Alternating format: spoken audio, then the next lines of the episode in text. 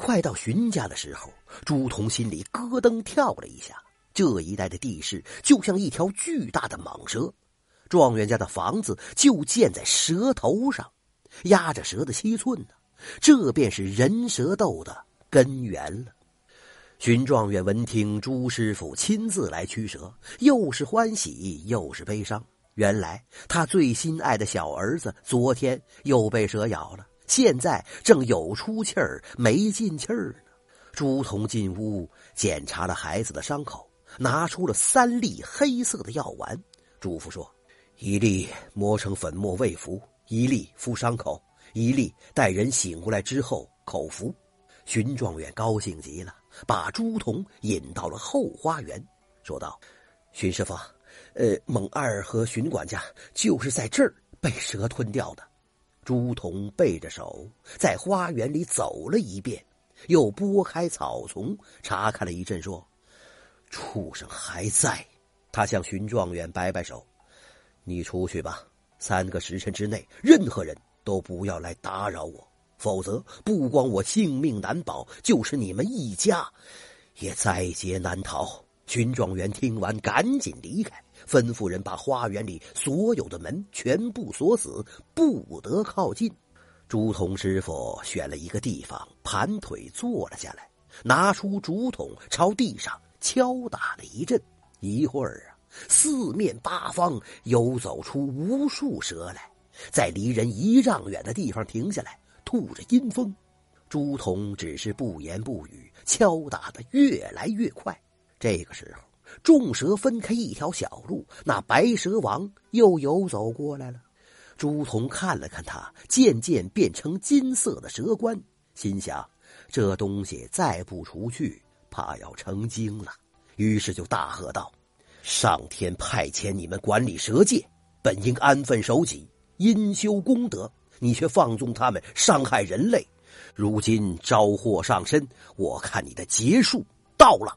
听了这话，只见白蛇后退了一点从他后边游走出一条蟒蛇，慢慢的游到了朱仝面前，停下来，在一尺开外的地方吐出了一只珠宝，才溜回去。朱仝看了大怒：“畜生啊，当我是贪财的人吗？”我限你们一个时辰之内离开这里，否则我要动手了。说着，用竹棒将宝珠敲碎了。这个时候，只见白蛇愤怒的朝朱仝吐了吐信子，竟然发出了一声鸡鸣一般的声音来。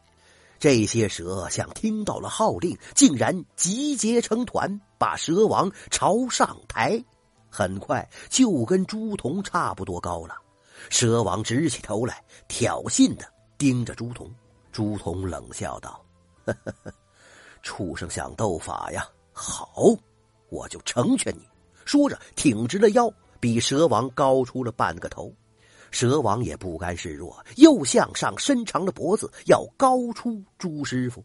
朱师傅忙摘下头上的范阳帽，放在竹棍上，一拍手，这竹棍就升高了一截。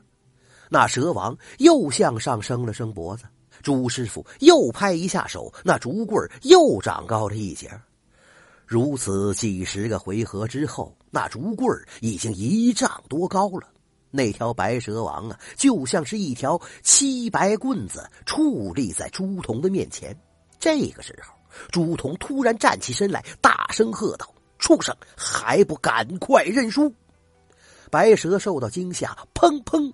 断成了七八节，掉在地上，满地的腥臭。朱仝这个时候才松了口气，站起来。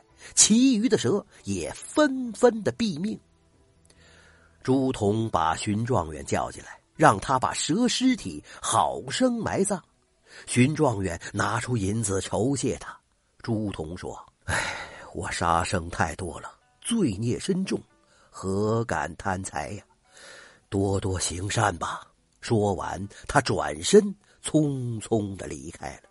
群状元目送着他远去，叹息了一声，说：“哎呀，好一个怪人呢！”